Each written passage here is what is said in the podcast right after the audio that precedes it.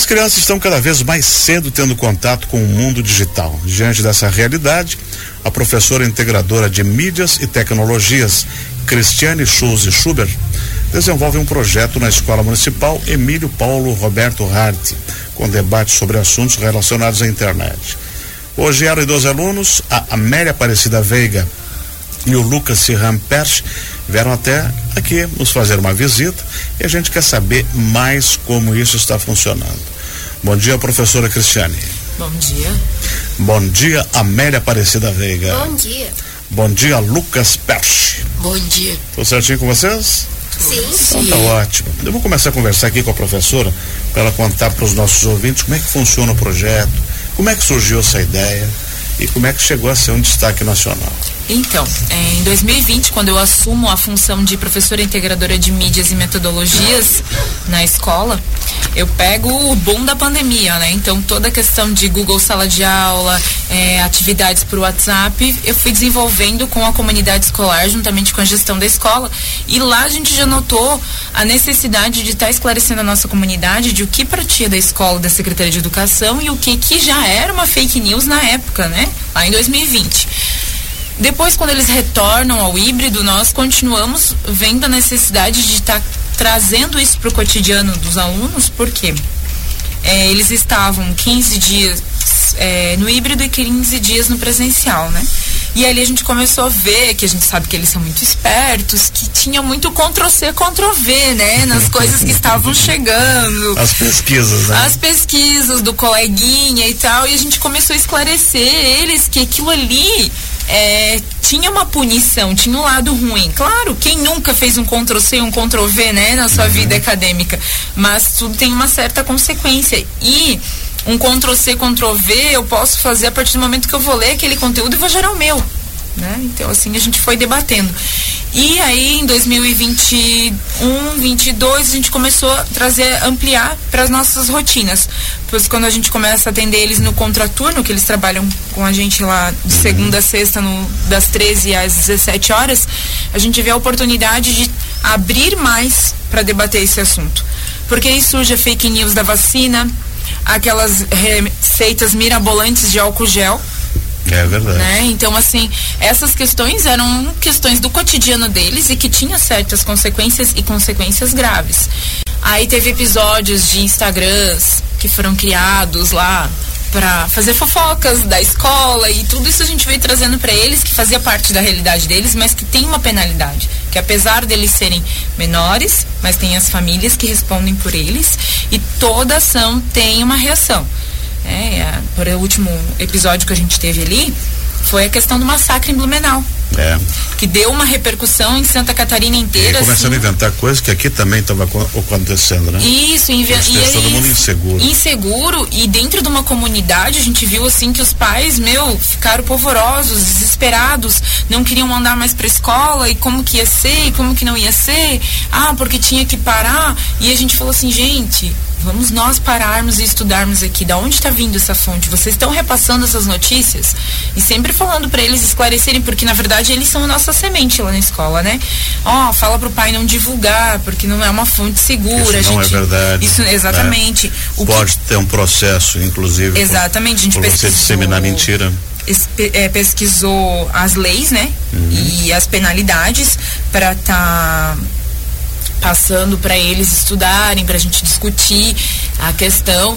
E muita gente ainda pensa, infelizmente, de que os crimes na internet não têm punição.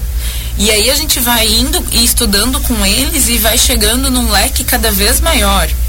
Aonde a gente mostra para eles que a internet tem o um lado positivo, que é uma ferramenta e é para ser usada, e tem um lado negativo que é a maldade das pessoas de usarem ela para criar o caos, para divulgar uma informação falsa. Né? Isso, como é, que você, como é que você chegou na CNN Prime Time? Então.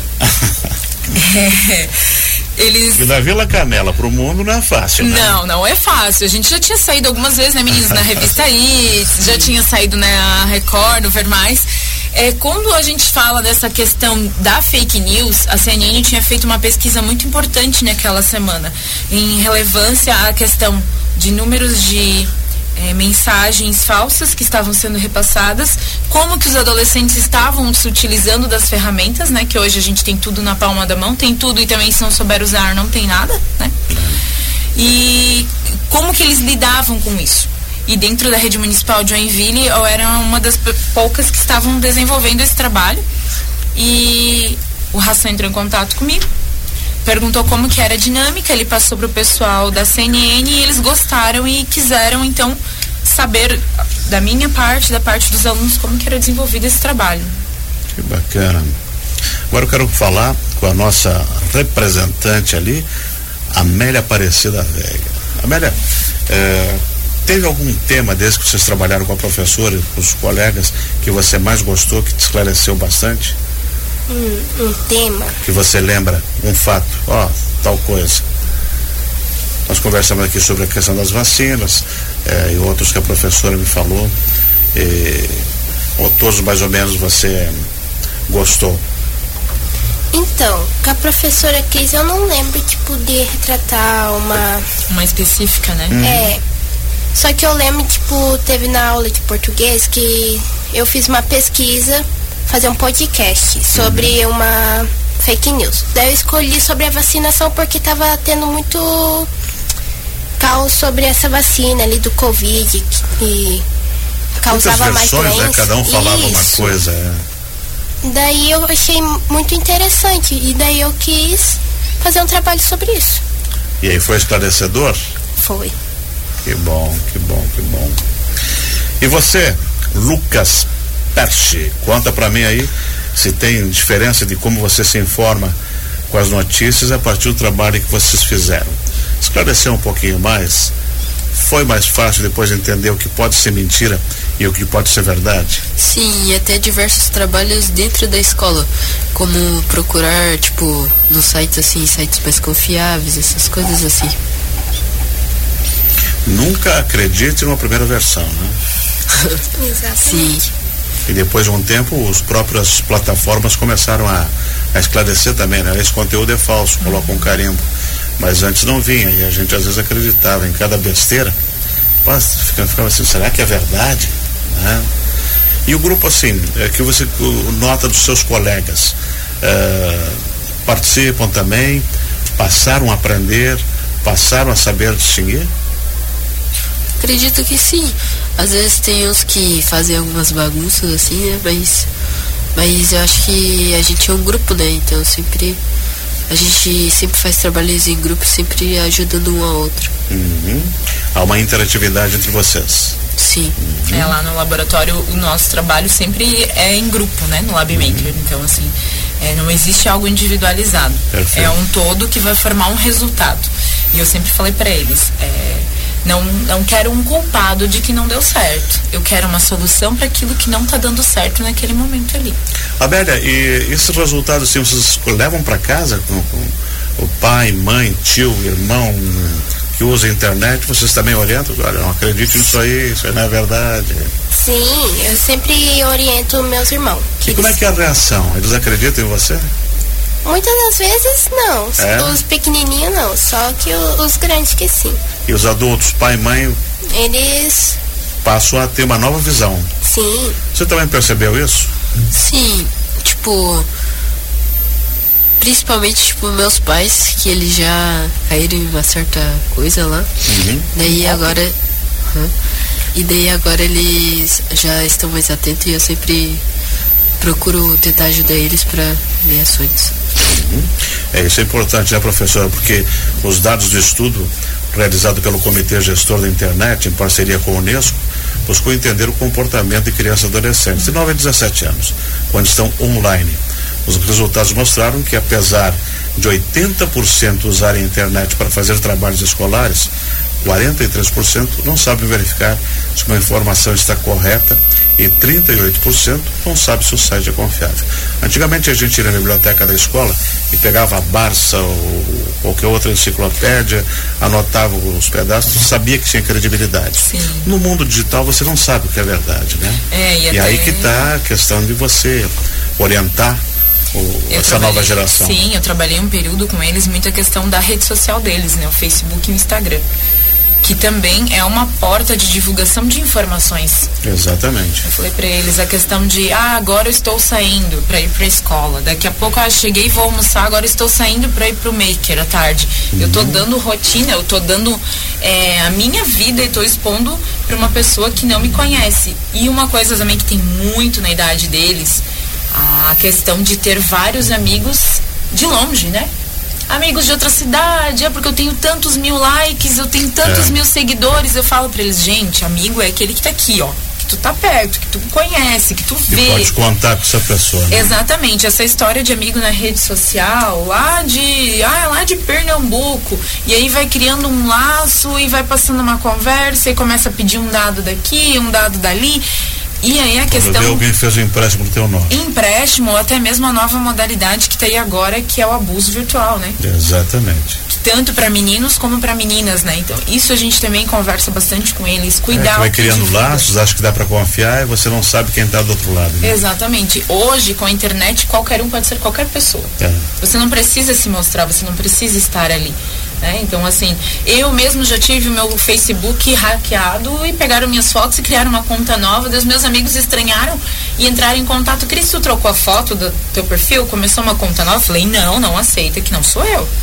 Então, assim, com, já aconteceu com muita gente. É, questão de no WhatsApp, mãe, mudei meu número. Eu, ué, minha filha tem sete anos, como é que ela mudou o número? Nem celular ela tem. Então, tudo isso a gente trabalha com eles que é algo que infelizmente está aí na sociedade e que a gente precisa é, cuidar, né?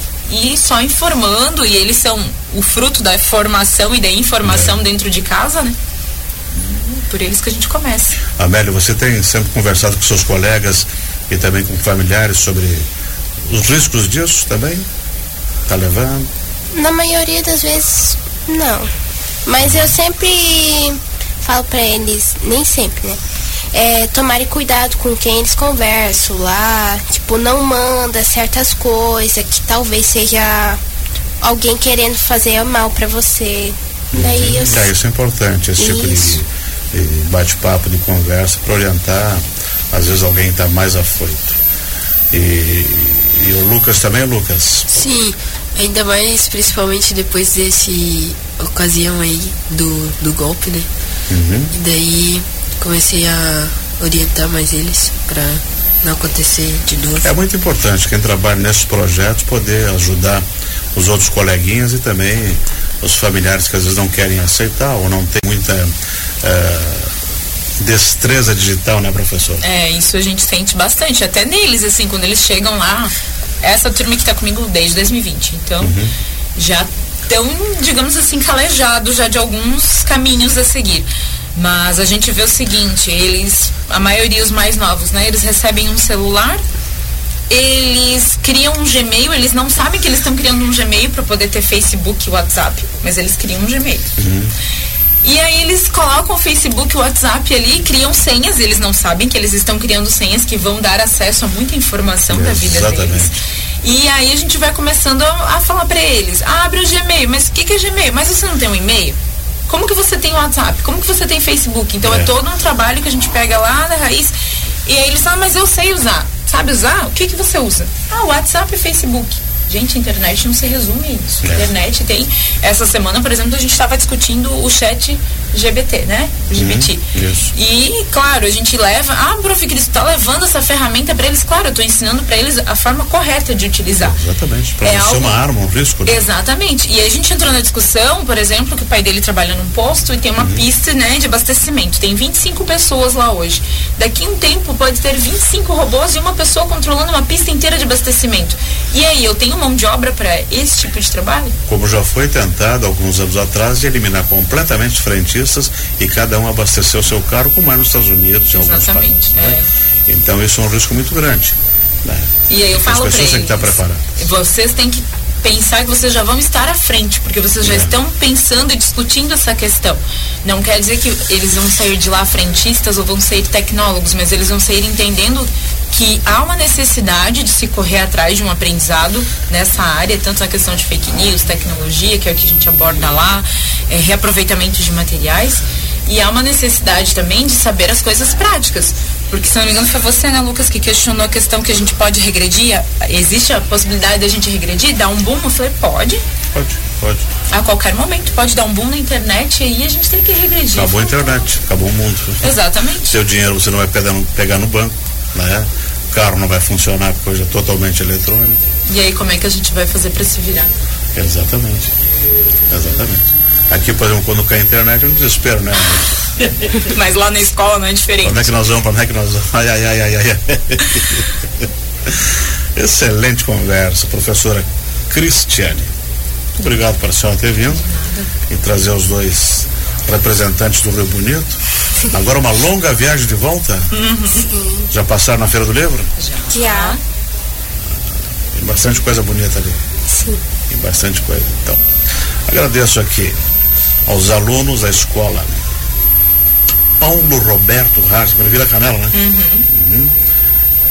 O Lucas Rihan Perche, Amélia Aparecida Veiga e a professora Cristiane Schulze Schubert.